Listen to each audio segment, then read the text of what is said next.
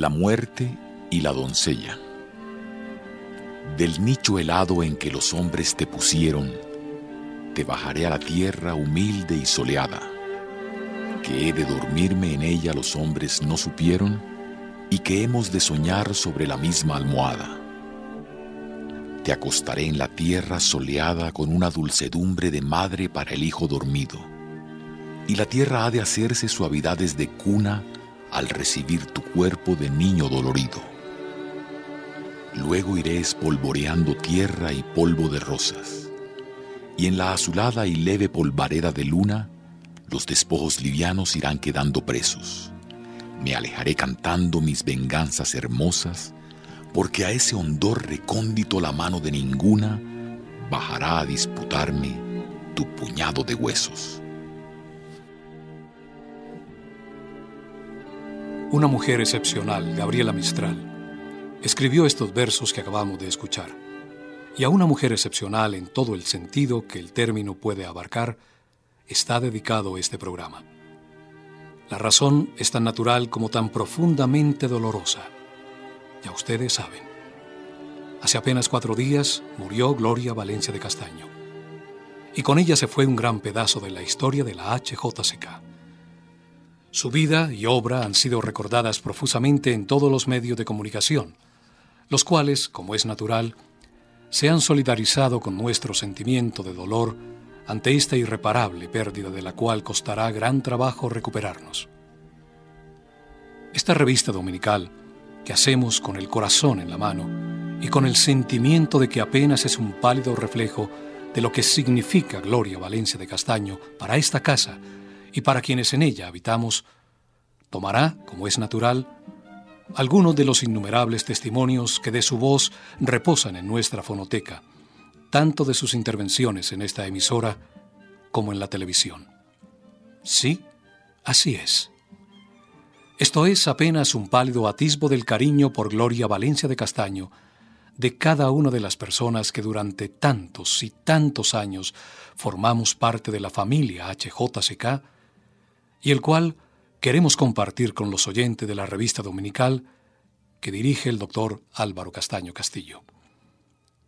Sin más preámbulos, comencemos con uno de los primeros programas que presentaba en 1955. ¿En qué época le hubiera gustado vivir? que tuvo como invitado a Álvaro Mutis. Cuéntenos, Álvaro, ¿en qué época del mundo le hubiera gustado a usted vivir?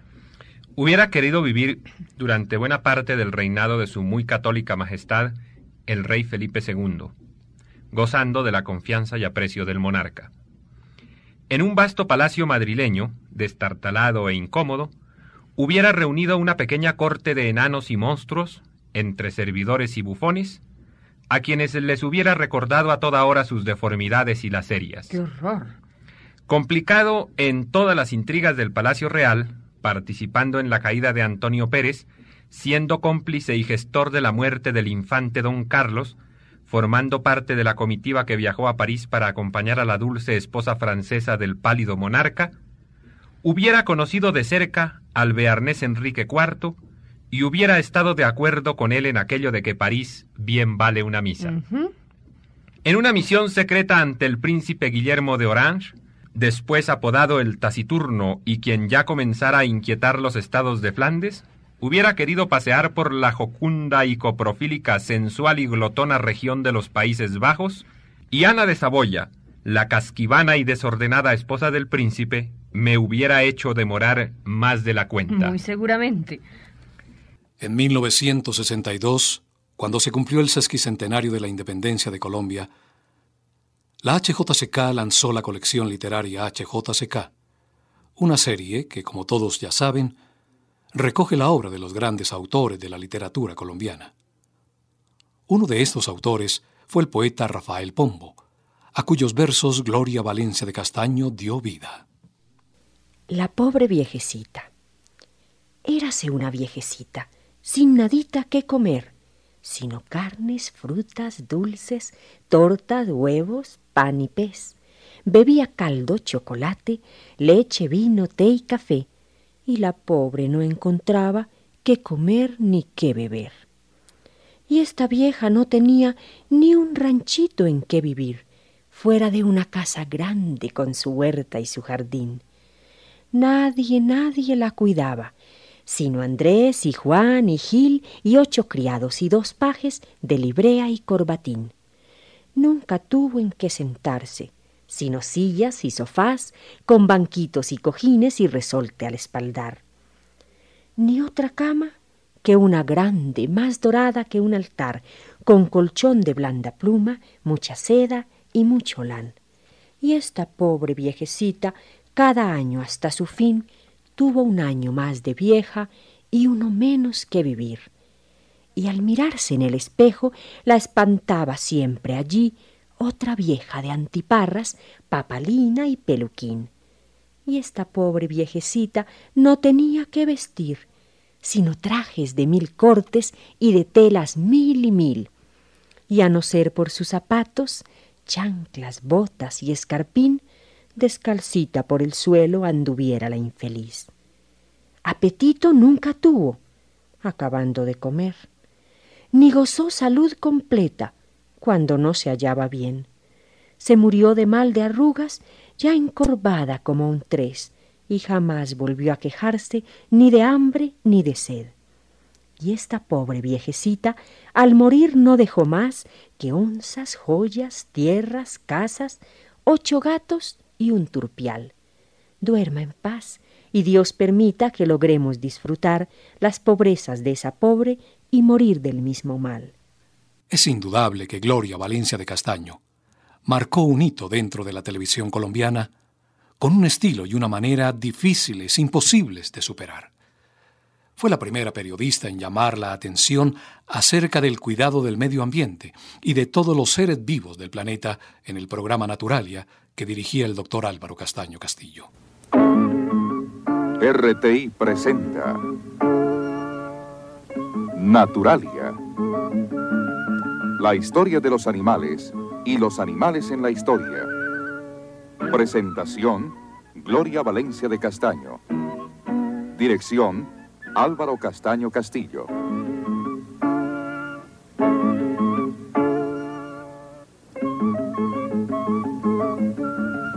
Bienvenidos. Obviamente, cuando vamos al mundo del tiburón costero, y este es el tema de nuestra película, es un mundo en el cual encontramos una gran variedad de especies que acompañan a este animal en su hábitat hay de todas las clases. Hay, por supuesto, también sitios especiales que vamos a ver, como los manglares maravillosos, en donde tienen su hábitat especies bien singulares. Vamos a pasearnos por todo esto porque el viaje viene desde las costas de la Florida, por todo el Caribe, hasta llegar prácticamente a nuestras propias playas. Lo que vamos a ver con seguridad les va a interesar y a lo mejor les va a recordar un poco su época muy reciente de vacaciones. Por más que lo conozcamos más o menos de cerca, por más que veamos, por ejemplo, a tiburones como este, el costero, que es por supuesto mucho más pequeño que los grandes tiburones de mar abierto, del mar grande, por más que todo esto nunca le vamos a tener menos miedo que el que tenemos en la actualidad. Siempre habrá un temor casi reverencial con este señor que se pasea por las profundidades del mar.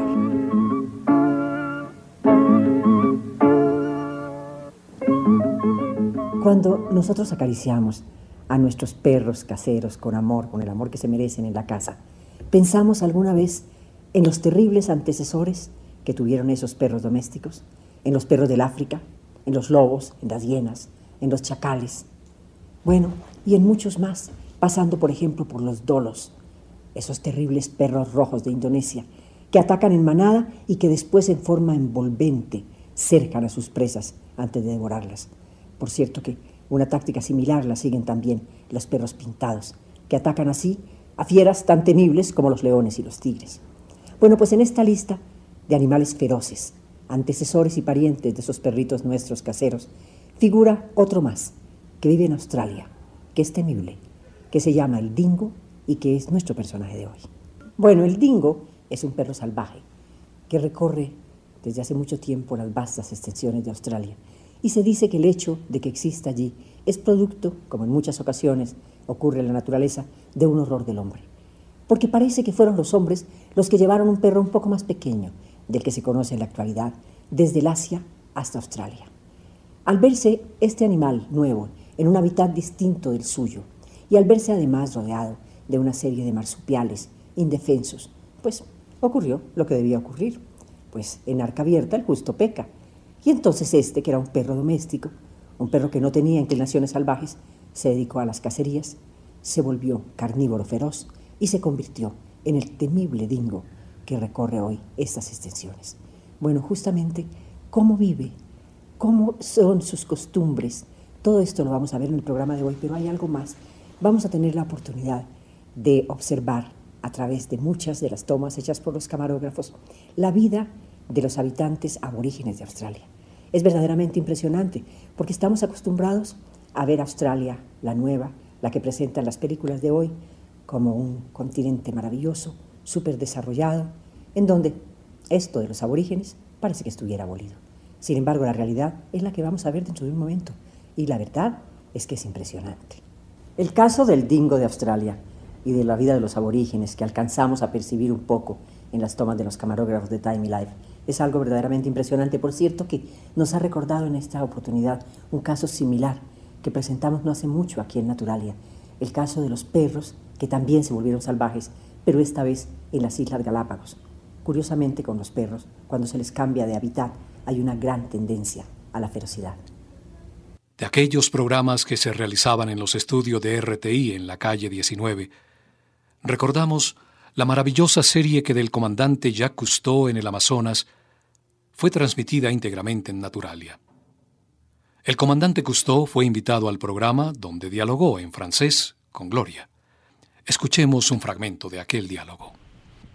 Aquí, mejor que en ningún otro lugar, podemos apreciar a Jacques-Yves Cousteau, este hombre extraordinario, este ser profundamente humano, este científico que fue catalogado entre los cinco hombres más importantes del mundo. Finalmente, pudo ser huésped de nuestro programa.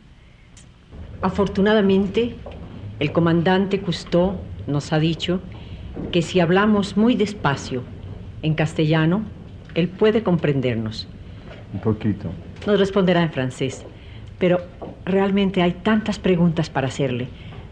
Yo trataré de interpretar lo que ustedes quieren saber de las muchas preguntas que hay. Comandante Cousteau, las personas que siguen nuestro programa, que lo han visto a usted en sus emisiones, en sus viajes por la Calipso, quieren oírlo ahora dándoles esos consejos de supervivencia, esos consejos de conservación. Oui, mais euh, la survie, Sí, pero la ça sobrevivencia. n'est pas un but en soi.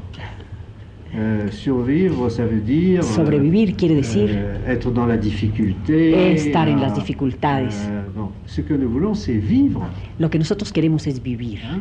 C'est pas la même chose. No es la misma cosa. Vivre, ça veut dire vivre une vie de qualité. Vivir es tener una vida de calidad. Donc, de protéger une eau de qualité.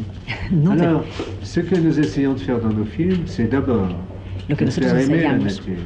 Ensayamos en nuestras películas es decirles cómo amar la naturaleza. Parce qu'on ne se bat pour protéger que ce qu'on aime. Porque empezando a proteger uno empieza a amar. Si on n'aime pas Si uno no ama, si uno no ama a alguien, uno no lo protege. Si uno lo ama, uno lo protege. Esta es la razón del amor maternal. Eh bien, il faut que nous ayons, nous, qui sommes au sommet de la nature, Nosotros un que amour estamos la encima nature. de la naturaleza, que somos la suma de la naturaleza, tenemos que tener un amor maternal por esa naturaleza. Ese es el gran consejo. La trayectoria de Gloria Valencia de Castaño en la televisión siempre será reconocida y admirada. Cuando en el 2004 la televisión colombiana cumplió 40 años, RCN produjo un programa cuyo personaje central fue ella. Escuchemos el audio de este mencionado especial. Gloria, bienvenida. La primera dama de la televisión. No, sin ¿Quién título, sí. título? sin título. Un ser maravilloso. Fue el primer periodista de farándula, el decano de todas las publicaciones de farándula, de todas las historias de farándula, en las que ustedes son expertos. Álvaro Monroy, el tocayo de nuestro Álvaro. Él hizo todas las revistas que salieron en la época. escribía en El Espectador. Era un tipo encantador y maravilloso. Un buen día resolvió bautizarme así y me quedé con ese nombre. Inmerecido, pero ahí quedó, como quedan tantas cosas. Pero bueno, así como sigue siendo la primera dama de la televisión colombiana, también fue la primera ganadora al premio de mejor presentadora. El primer Nemqueteva que se entregaba en esa categoría y lo tenemos aquí. Sí, John Me lo entregó. para recordar. no tenga John Fernando Gómez Agudelo me lo entregó. a la animadora Gloria Valencia de Castaños por su programa El Lápiz Mágico. Nos fuimos a las eh, a las bodegas de los estudios de televisión y además del premio Menqueteva, que estaba por allá escondido, lo recogimos, Mm. Y si era de oro porque pesaba mucho, encontramos otro elemento que te va a traer muchos recuerdos. Ah, no. Mi lápiz. El lápiz mágico. No, mi lápiz mágico. ¡Qué maravilla! Esto es lo más maravilloso. Esto es realmente el símbolo de lo que era la televisión de entonces. ¿Por qué? Como Álvaro acaba de decirlo ya, como lo dijeron todos hace un momento, realmente todo se hacía improvisando. Todo lo, nosotros lo estábamos inventando. Era un milagro en el que estábamos ahí en una forma absolutamente inconsciente. Este programa del lápiz mágico lo trajo Alberto Acosta de Inglaterra, copiado de Inglaterra. Los más famosos caricaturistas, políticos, ojo, tenían que estar en el estudio trayendo las noticias importantes de la semana. La gente siempre creía, me preguntaban en la calle, ellos ya llevan dibujado todo, ¿no es verdad? Ellos están calcando, ¿no es cierto? No lo están haciendo Es que ahí. no lo podían creer. Yo tampoco lo podía creer. Eran tales los trazos de estos muchachos, tal el genio que desplegaban, que era una cosa absolutamente inverosímil. Ese fue el lápiz mágico, hasta que lo clausuraron. A usted, Gloria Valencia de Castaño, y a Fernando González Pacheco, otra figura representativa, ícono de la televisión nacional, este pequeño homenaje. Un año después de haberse inaugurado, la televisión en Colombia ya tenía su primera dama. Sí, doña Gloria Valencia de Castaño. A la animadora Gloria Valencia de Castaños Era el año de 1955, y mientras ella presentaba el musical Conozca a los autores. Fernando González Pacheco era un desconocido camarero de la flota mercante gran colombiana. Pacheco había hecho de todo antes de entrar a la televisión. Intentó estudiar medicina y economía. Fue músico y tocaba el ukelele. Para 1957, cuando por cosas del destino a este camarero guerrero le proponen animar el programa Agencia de Artistas, Doña Gloria ya era una figura reconocida. Vean ustedes qué cosa tan maravillosa es esta. Con su lápiz mágico, ella logró dibujar sonrisas en las caras de los televidentes que la esperaban por los caminos de la patria, para festejar con ramos de flores sus cumpleaños. Que guarde sus distancias, sí, en realidad la han guardado muy bien. Esta mujer, toda una dama, es un carrusel lleno de sorpresas. Quería ser maestra de pueblo, pero terminó contando más que cuentos. Van pasando la palabra y adivinando las palabras de nuestro idioma castellano. Pero lo bueno es que estamos otra vez reunidos. Casi a diario y puntualmente, Gloria a las 7 y 30 le escribía cartas a Colombia enviadas por correo especial. Buenas noches. Eso sí, todas con el precio correcto. Naturalmente, doña Gloria ya tenía una cita con Pacheco. Este hombre de origen español pero colombiano de pura cepa terminó en la televisión metido de cabeza y hasta de cola. Nunca imaginó que animar más de un millón de programas lo llevaría a alcanzar las estrellas. Aquí están los tres temas. Mano a mano, estos dos personajes, Gloria y Pacheco, siguen dando lora.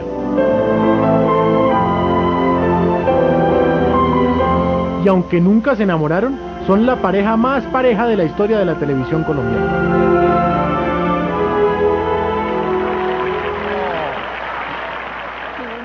Gloria, puntuales, preguntas puntuales. La mejor entrevista que ha hecho en su vida, Gloria. La de Borges, La de Borges. La que no ha hecho pero que le gustaría hacer. la que no quise hacer, La que no quiso hacer entonces. la que no quise hacer, la de Gabriel García Márquez. ¿Por qué?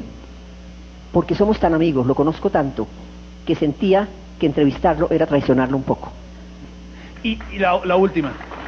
¿Cuál es, Gloria, el precio correcto? El que nunca me pagaron. ¡Bravo!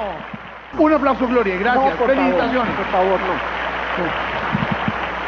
Aplauso para ustedes, ustedes que son la televisión de hoy, la televisión de mañana. Andrea con esa belleza fresca siempre. Además, fresca en todas partes, yo no entiendo. A la orilla del mar, en donde la pongan. Flora, mil, mil gracias por dedicarnos estos minutos aquí en el canal RCN. Es proverbial el cariño que Gloria Valencia de Castaño tuvo por dos ciudades en particular. Ibagué, donde nació, y París, ciudad con la que se identificaba plena, vivamente. Los oyentes, con toda seguridad, recordarán la serie de programas de la canción francesa cuyos intérpretes y compositores conocía a la perfección. Este es un fragmento. Buenas noches. Aquí, en los 89.9, eso quiere decir en HJCK estamos presentándoles como todos los domingos la canción francesa. Canciones que vienen de Francia, que generalmente les agrupamos por intérpretes, por autores o por temas. Podríamos decir que una vez más vamos a buscar canciones que tengan que ver con la libertad. Bueno, ¿por qué no con las flores también? Eh, pero es que la libertad les encanta a los franceses cantarla. Por algo ellos son el país de la gran libertad, de la maravillosa libertad. Bueno, pues hoy aun cuando esto es un tema difícil de abordar. Eh, la verdad es que con la música se encuentra un medio fácil para que la libertad llegue con un mensaje preciso. Bueno, no importa el idioma que se utilice, en este caso el francés. Aquí tenemos a Georges Brassens, nuestro amigo Brassens, en una canción que se titula Heureux qui comme cuyo primer estribillo dice, una bonita mañana de verano, cuando el sol canta en el corazón, qué bella es la libertad, la libertad. Heureux qui, a fait un beau voyage. Heureux qui, comme Ulysse, a vu son paysage et puis a retrouvé, après maintes traversées, le pays des vertes années. Par un petit matin d'été, quand le soleil vous chante au cœur, qu'elle est belle la liberté, la liberté quand on est mieux ici qu'ailleurs, quand un ami fait le bonheur, qu'elle est belle la liberté, la liberté. Avec le soleil et le vent, avec la pluie et le beau temps, on vivait bien content, mon cheval, ma Provence et moi, mon cheval, ma Provence. Bueno, vamos ahora con otro viejo conocido del programa, Georges Moustaki. Se metió en la piel de Serge Reggiani, quien escribe canciones como Sarah, Marie Berthe, Madame, lo cual significó una segunda consagración, después de la que hablamos la semana pasada, la famosísima Miror, estrenada diez años antes por Edith Piaf. En esta interpretación suya, Serrajani destaca los detalles del texto, encarna el contenido de las letras y transmite su mensaje de una manera expresiva y eficaz. Escuchémoslo en Ma Liberté.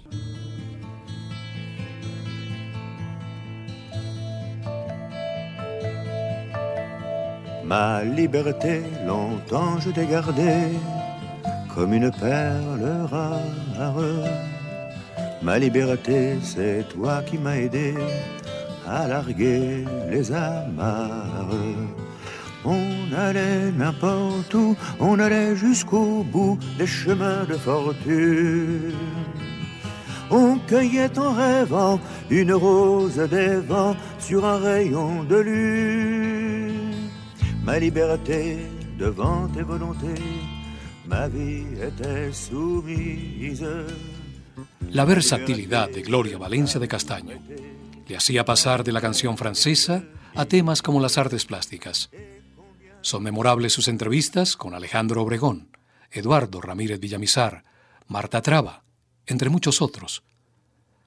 Traemos en este momento el informe que en 1961 hizo desde Washington, donde tuvo lugar la exposición 3.000 años de arte colombiano.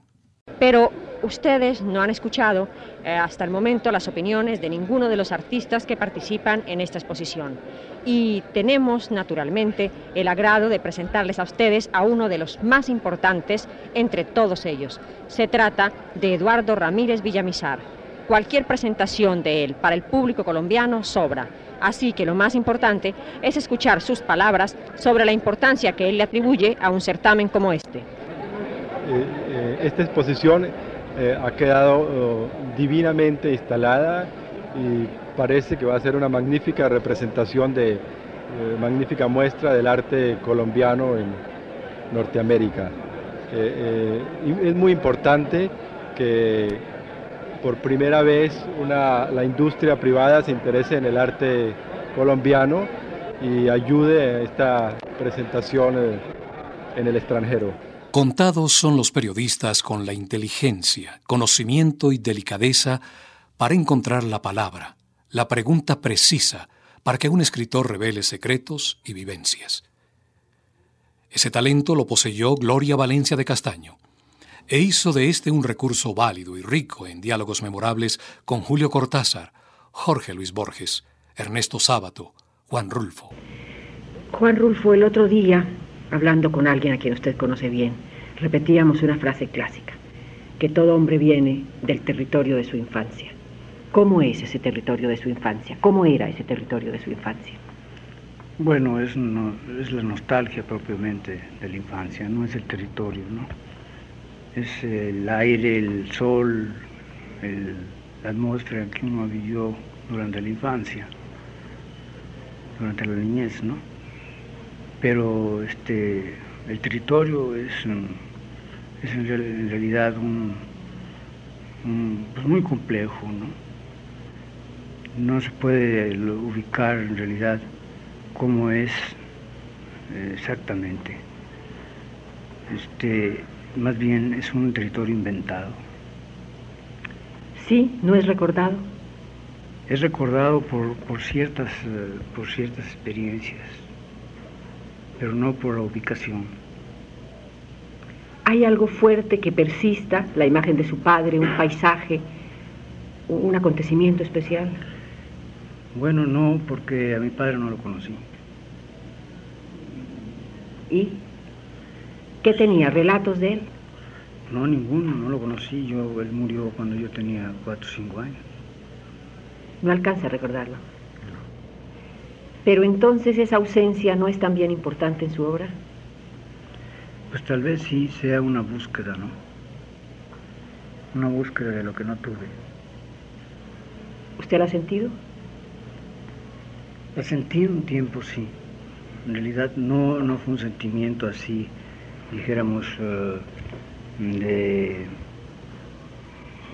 de necesidad, sino obviamente pues la ausencia fue una cosa que pasó casi desapercibida. Sin embargo, eso mismo no le dio una imagen fuerte de soledad que hay en sus personajes. Efectivamente, no solo yo del, pueblo donde nací, pasé a un orfanatorio. Entonces ahí la soledad fue todavía más, más cruel. Cuando la dureza y el furor de Buenos Aires hacen sentir más la soledad, busco un suburbio en el crepúsculo. Y entonces, a través de un brumoso territorio de medio siglo, enriquecido y devastado por el amor y el desengaño, miro hacia aquel niño que fui en otro tiempo. Melancólicamente me recuerdo sintiendo las primeras gotas de una lluvia en la tierra reseca de mis calles sobre los techos de zinc. Que llueva, que llueva, la vieja está en la cueva, hasta que los pájaros cantaban y corríamos descalzos a largar los barquitos de papel. Tiempo de las cintas de Ton Mix y de las figuritas en colores de Tesorieri, Mutis y Vidoglio. Tiempo de las calecitas a caballo, de los manices calientes en las tardes invernales, de la locomotora chiquita y su silbato. Mundo que apenas entrevemos cuando estamos muy solos en este caos del ruido del cemento, ya sin lugar para los patios con glicinas y claveles, donde una chica casadera cantaba algo de un pañuelito blanco mientras planchaba la ropa de su hermano. Este nostálgico bandoneón a cuyo fondo se escucha la voz de Ernesto Sábato nos sirve para ilustrar otra de sus grandes entrevistas. Si debo decirles la verdad, tengo que contarles que la semana pasada, cuando nos presentábamos en nuestro programa el homenaje que hicimos a Julio Cortázar con la entrevista realizada en París, en ese momento no teníamos planeado que esta semana, la semana siguiente, estuviéramos acá, sentados, cerca de nosotros, también para correos, es decir, para ustedes, a otra gran figura de las letras argentinas, a Ernesto Sábato.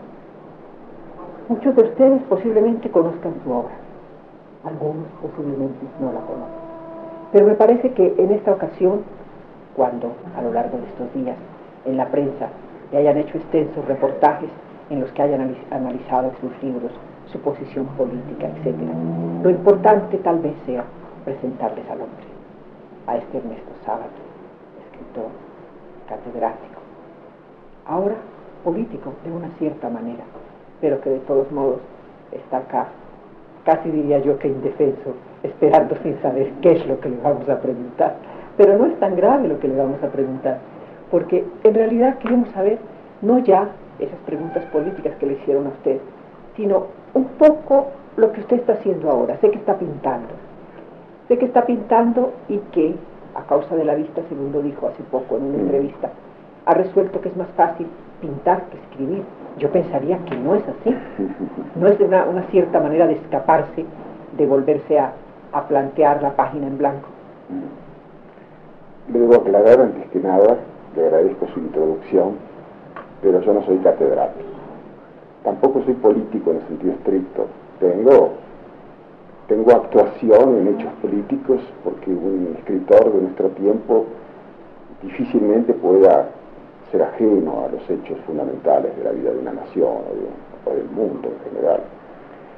Respecto de la pintura, eh, sí, me han preguntado por qué estoy pintando y yo respondo que es porque ando mal de la vista.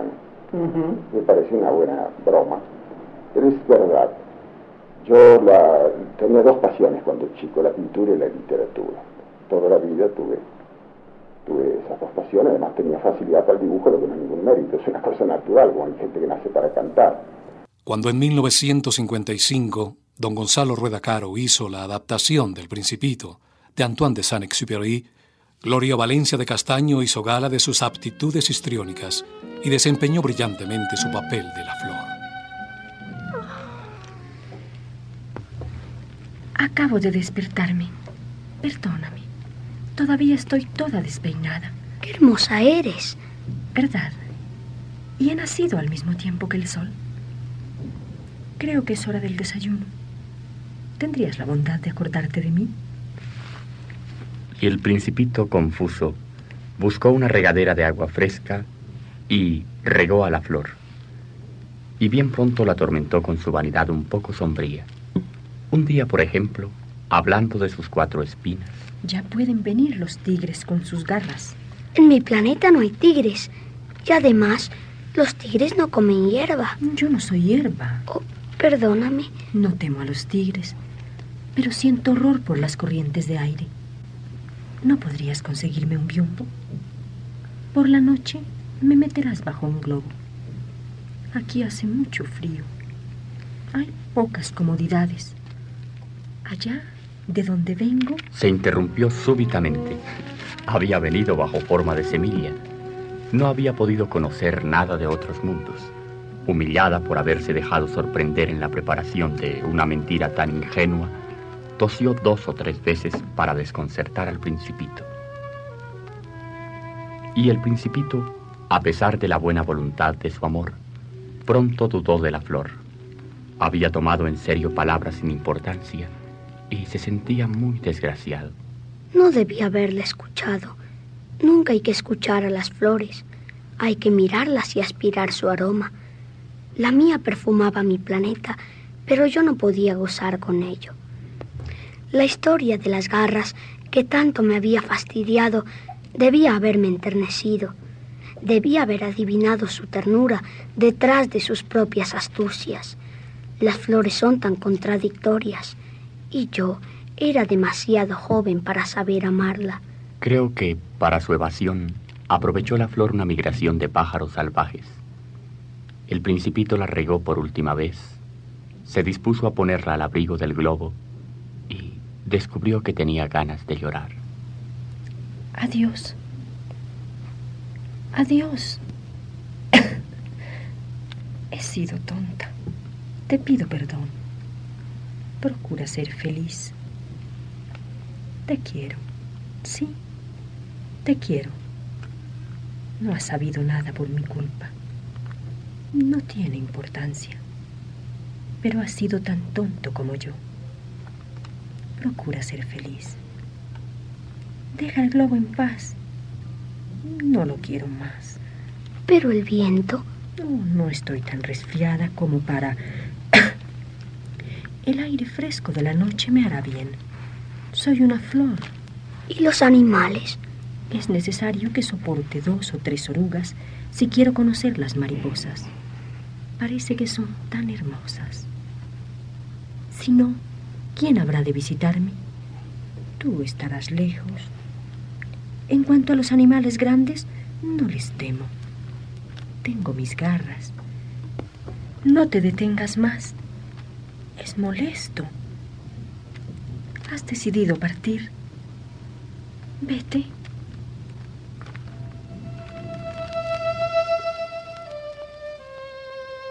Muchos años después, en el 2006, la HJCK y Caracol Radio llevamos en formato de radionovela la vida de Wolfgang Amadeus Mozart en homenaje a sus 250 años de nacimiento.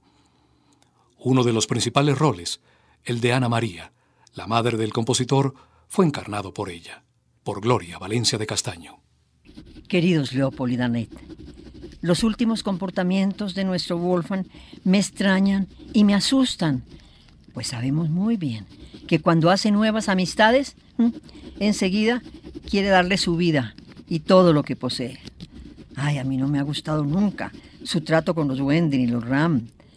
Pero yo no quise hacer ninguna objeción, porque no me habría creído. Ahora bien, desde que ha conocido a los Weber, ha cambiado de opinión. En una palabra, prefiere estar con ellos más que conmigo. De cuando en cuando yo le hago una reflexión sobre lo que no le conviene, mm, pero no le gusta. Por ejemplo, esto fue lo que ocurrió ayer mismo.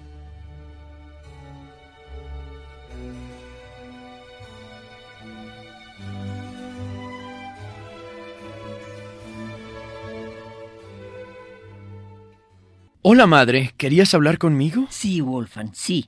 Desde hace días. Porque además tu comportamiento me tiene preocupada. Ay, hijo, tú sabes cuánto te quiero. Que si hice este viaje contigo fue para que no te sintieras tan solo, para que tuvieras en quien confiar tus pensamientos, tus deseos, tus alegrías o tus tristezas, ¿no? Madre, hablas como si no confiaras en mí, como si sintieras que les he faltado al respeto a todos, sin tener en cuenta que mi amor y obediencia no han disminuido. Mm, pero tus actitudes parecen decir lo contrario. Dime si no es verdad que este viaje tenía dos objetivos. Encontrar un trabajo estable, bien remunerado. Y si esto no era posible, pues presentarte a un centro importante, donde hubiera mucho dinero para ganar en ambos casos, el propósito final era sostener a tus padres, ayudar a tu hermana, a seguir su camino, pero ante todo obtener para ti la gloria, el honor en el mundo, tal como ya ha sucedido durante tus años de infancia y en tus años de adolescente. madre, con todo respeto te digo que en ningún caso he dejado de pensar en ustedes. Sí, es cierto que he descuidado estos proyectos, pero tú sabes los inconvenientes que hemos tenido aquí y en los otros sitios donde hemos estado. Ahora, si a lo que te refieres es a mi relación con los Weber, déjame decirte... Mm, un momento, Wolfgang. Ese es otro tema. Porque todos sabemos que Dios te ha dado un extraordinario talento, el cual te hará triunfar donde quiera que vayas. Ahora, Depende de tu cordura y de tu forma de vivir que seas un vulgar músico, olvidado del mundo, o que seas un célebre maestro de capilla cuyo nombre se hará famoso. Pero madre, hablas como si yo no tuviera claro qué va a ser de mi vida. Un momento, hijo, un momento. No he terminado. seas un célebre maestro de capilla, cuyo nombre se hará famoso, o bien, como uno más del rebaño, engañado por una mujer, mueras en un hospital rodeado de niños miserables, ay, o que en fin, como buen cristiano, vivas en la gloria y el honor, con la familia a tu alrededor, gozando del aprecio de todos. ¿Sabes qué me dijo tu padre en la última carta? Que Nanette ha llorado de pena por ti en los últimos días.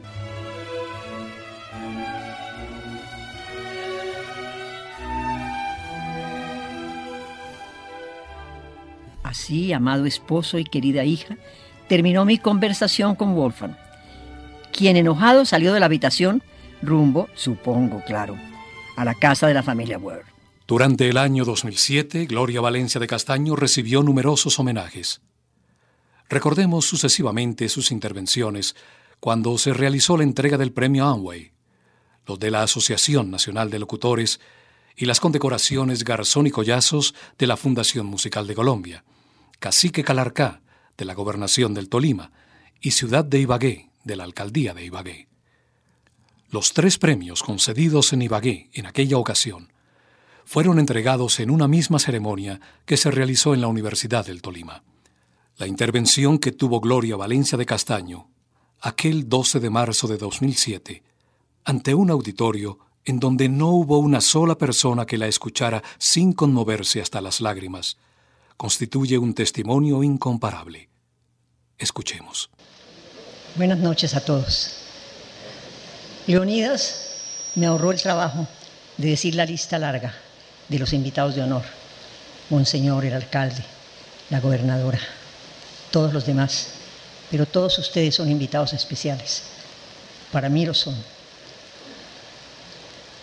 La verdad es que no tengo palabras. Eso se dice con frecuencia. Suena lugar común. Suena algo llevado y traído y gastado. Pero de verdad, hay un momento en la vida en que no hay palabras. Este es uno de esos momentos. Es un momento maravilloso. Es un momento como dijo Doris hace un rato, es un momento mágico. ¿Saben qué pasó? Que al oír esa larga enumeración de Leonidas, me di cuenta, Dios mío, cómo estoy de vieja. ¿A qué horas hice esa cantidad de cosas? Es que las hice.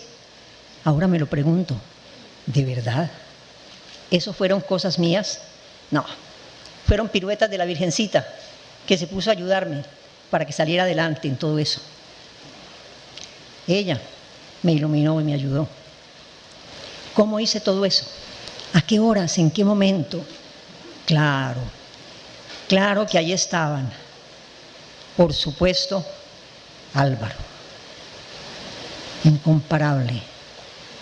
Álvaro, con quien tengo una permanente deuda de amor. Y Rodrigo y Pilar las dos mitades de mi corazón. Guillermo, mi amigo entrañable. Mamá y Eduardo, mis polos a la verdad del Tolima. Esos son ellos. Y bueno, el Tolima se me ha metido a mí por todas partes siempre. Siempre. Yo no lo he dejado de tener conmigo a todas horas, en todos los lugares a donde voy. Siempre llevo el Tolima. Siempre en algún momento me suenan las notas del bunde o alguno de esos bambucos maravillosos de las orillas del Magdalena. Pero ¿saben qué? Cuando me han entrevistado hoy me han dicho, ¿de qué va a hablar? Háblenos de su vida. Les dije no. Les voy a hablar como en esa canción que todos ustedes conocen y aman, la del regreso, en que habla de la pelota de papel la pelota de trapo y el barquito de papel. Voy a hablarle de mi infancia, pero sería muy largo y no quiero que esto se prolongue. Quiero que sea corto, para que así les guste, porque si es largo las canso. Entonces, prefiero hablar de mi infancia, pero de un momento en que se terminó mi infancia, de ese momento en que se terminó. ¿Cómo se terminó mi infancia? Una infancia maravillosa, una infancia de un Ibagué que no tenía los socobos, Doris, lástima. Esos socobos que ustedes están cantando ahora, a los que realmente con toda la razón les hacen todos los homenajes posibles. Esos socogos no existían. Ibagué era una ciudad sin árboles. Ibagué no tenía más sombra que la sombra tutelar del Gran Mango del Parque Murillo Toro. Muchos de ustedes lo recuerdan. El mango del parque, con su inmenso follaje, un follaje maternal, de un verde rotundo, por entre el que se asomaban, como milagros verdaderos, esos frutos de colores, que eran la alegría, por supuesto, de las caucheras de los muchachos del San Simón y de los picos de los loros. Eso era ese mango. Y ese mango era de verdad el corazón de Ibagué. Era el corazón de nuestra ciudad entonces, de esa ciudad pequeña, que está muy bien, empezaba en la Plaza de Bolívar y terminaba en el cementerio. Y digo que empezaba en la Plaza de Bolívar porque mamá, que me llevaba por lo menos cuando estaba chiquita, una vez por semana, a hacer una peregrinación por la carrera tercera, empezaba esa peregrinación justamente en la Plaza de Bolívar. En la Plaza de Bolívar, cuyos límites no pasé nunca. Yo jamás pasé hacia el barrio de la Pola, jamás supe cómo era. Nunca pasé de esas calles hacia arriba. No, allá estaban otras señoritas. Sí, las señoritas. Yo estaba abajo del colegio de la presentación, abajo de la oficina de los correos y telégrafos, abajo de la policía. Pero ahí estaba el parque, yo no necesitaba más. Ahí estaba esa estatua maravillosa. Podía haber en el mundo una estatua más linda que esa que tenía una fuente. Podía haber una fuente más bella que esa fuente de la mitad del parque. Y unos árboles mejores que esos que estaban en el parque. Pero todo no empezaba ahí. Todo empezaba cuando con mamá llegábamos a donde la señorita Santos. Donde la señorita Santos era la primera escala.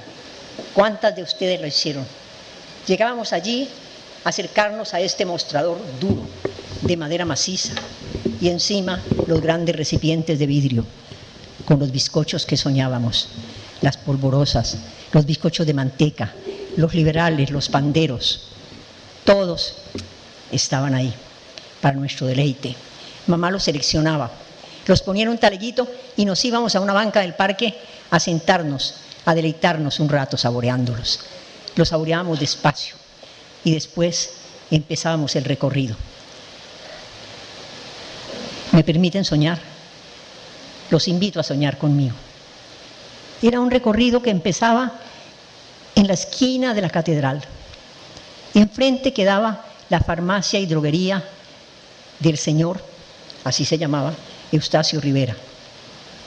La farmacia del señor Rivera quedaba en esa esquina. No creo que ninguno de ustedes, los aquí presentes, la recuerden pero existió. Existió y era famosa. Y tenía unas columnas pintadas de amarillo en la parte de afuera. Y si uno avanzaba un poco, llegando a la esquina, frente a nuestro famoso mango, en el Parque Murillo Toro, estaba el Café Niza.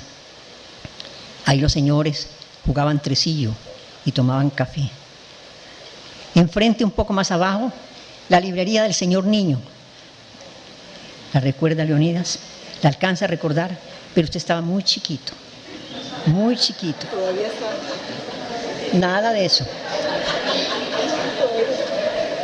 Y siguiendo de la librería del señor Niño, bajábamos despacio con mamá para encontrarnos con las vitrinas estrechas, pero que a ella la maravillaban, porque eran las vitrinas de los Jaquín, de los Estefan, con sus telas maravillosas. Las telas expuestas allí, mostradas allí. Mamá se detenía porque esas eran las telas que ella les aconsejaría después a sus clientas de costura. Mamá no entraba a comprarlas. Mamá le compraba sus telas al turco Omar, no mamá. El turco Omar llegaba con su maleta de cartón que desplegaba como una caja mágica encima de la mesa de costura. Y de ahí salían sedas orientales, organdíes que venían de Italia, de Niza, telas inverosímiles él las iba sacando una a una, se las mostraba a mamá. Mamá seleccionaba una o dos, para mí naturalmente. Esas las pagaría en cuotas de un peso mensual, un peso que había que cumplir con rigor, pero un peso era mucho dinero. Un peso era la cantidad que mamá le daba todos los días a doña Flora de Garzón.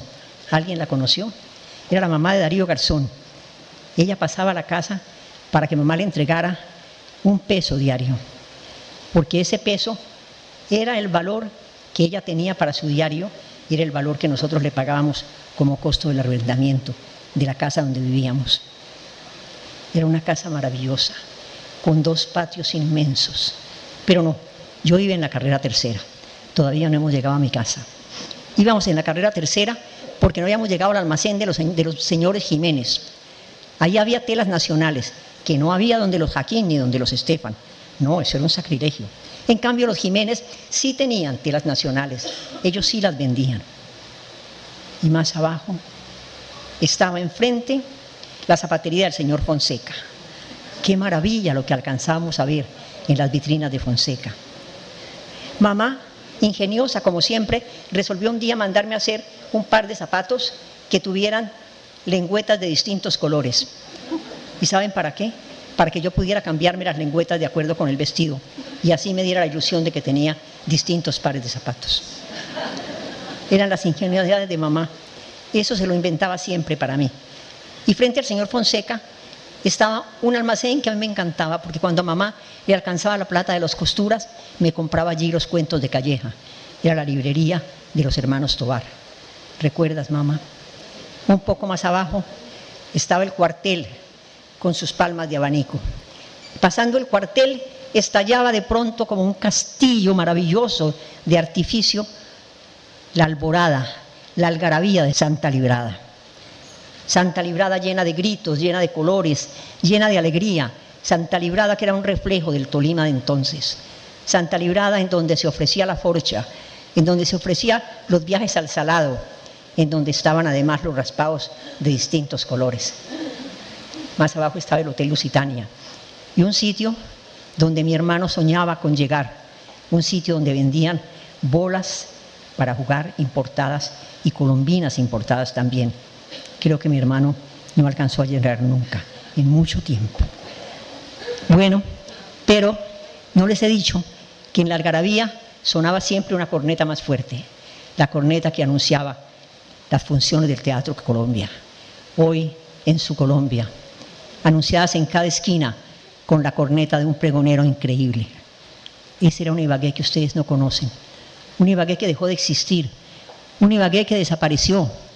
Apenas recuerdan a Martín Pomala, que era el poeta de entonces, a Nicanor Velázquez, con su sombrero volteado, a Luz Estela, la poetisa gorda y maravillosa envuelta en tules, al doctor Estrada, al doctor Sarmiento, los médicos inefables de nosotros.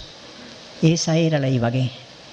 Esa era una Ibagué que nosotros transitábamos con mamá y luego subíamos despacio por el camellón para llegar hasta la carrera quinta, hasta nuestra casa. Y allí estaban los dos patios. Allí estaban los árboles cargados de frutas. Allí estaba en la mitad del primer patio, en donde mamá tenía su máquina de coser. Estaba el jazminero, la inmensa, inmensa mata de jazmín que florecía todo el año puesta, plantada al lado de un naranjo que también daba frutos todo el año, lo mismo que el limonero. No me pregunten por qué, pero no había nada de cosecha. Todo se daba todo el año. Bueno, y allí, en ese lugar de maravilla, allí debajo de ese árbol de naranjo, mamá Eloísa ponía a calentar, mamá Eloísa era la abuela, ponía a calentar un platón con agua de manzanilla a la que le ponía jazmines para bañar ahí el pelo de mis trenzas. Y ese olor de los jazmines de entonces, ese olor de esa mata de jazmines del patio, es un olor que se me entró al alma, que se me quedó para siempre, que ha viajado conmigo por todas partes. Ese olor me llegó a golpes de aire, ahora en el matrimonio de mi nieta. Me llegó a golpes del Tolima, porque el Tolima se ha metido siempre, como les decía. El Tolima se entró con la madre de mis dos nietos, Juan Rui y Manuela, que nació en Ibagué, Ana María Rueda, tolimense, si ustedes la conocen. Y luego, ahora, con un muchacho maravilloso que se ha casado con mi nieta María, con mi nieta mayor. Con mi nieta se ha casado este muchacho que tiene la más rancia estirpe tolimense. Ni más ni menos que María Fernanda, aquí está, María Fernanda Peláez Vila. María Fernanda, por Dios, son las raíces del Tolima. Son además las raíces de ese Tolima que yo no conocí, de que quedaba arriba de la pola. Ese al que yo no pasé nunca, pero ahora seguramente podría pasar. Lo que ocurre es que ese señor, papá de María Fernanda, Fidel Peláez, casado con Emma Vila, Fidel Peláez fue precisamente el hombre a quien mi papá recomendó para que me diera mi primer trabajo en Bogotá.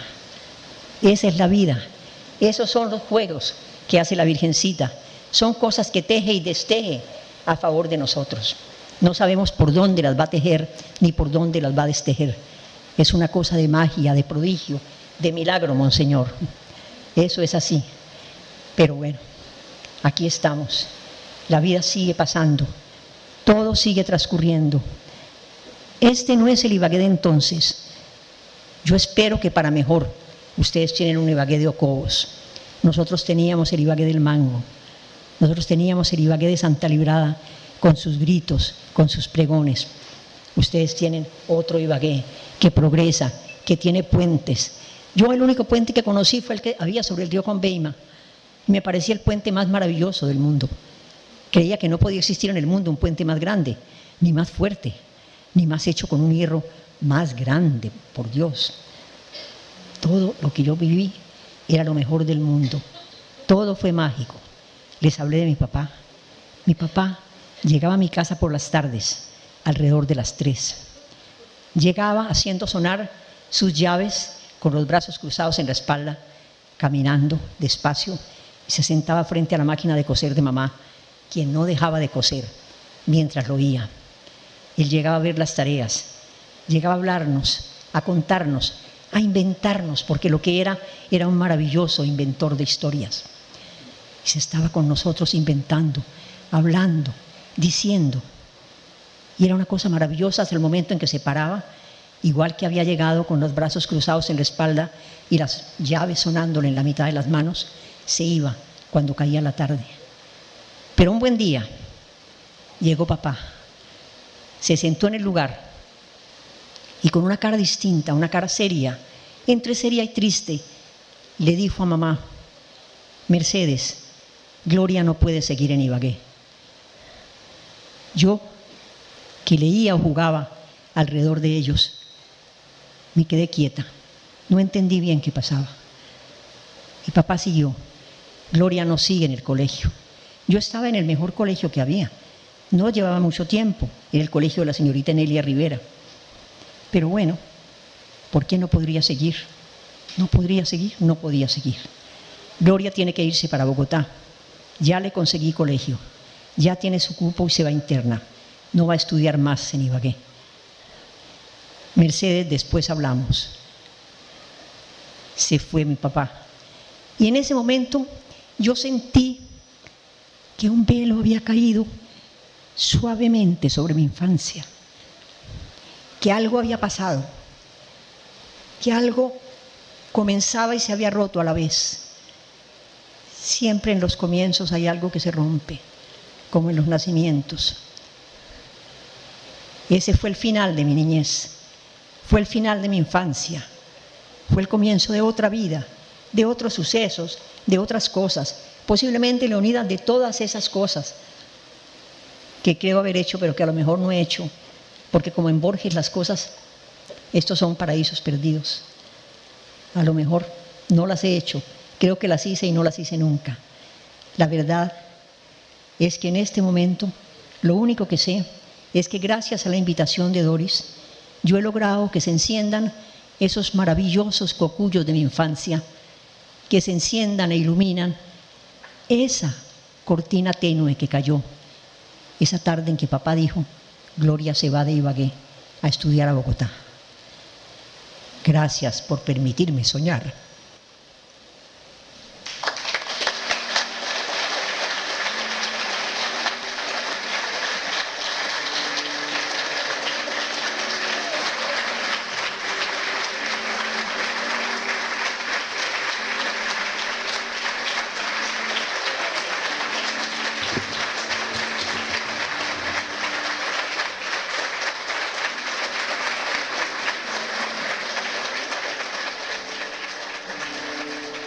Con este testimonio de vida consagrada a su amor por su familia y por la profesión, finaliza este homenaje a Gloria Valencia de Castaño, quien deja en los colaboradores de la emisora HJCK y de sus oyentes una huella imborrable.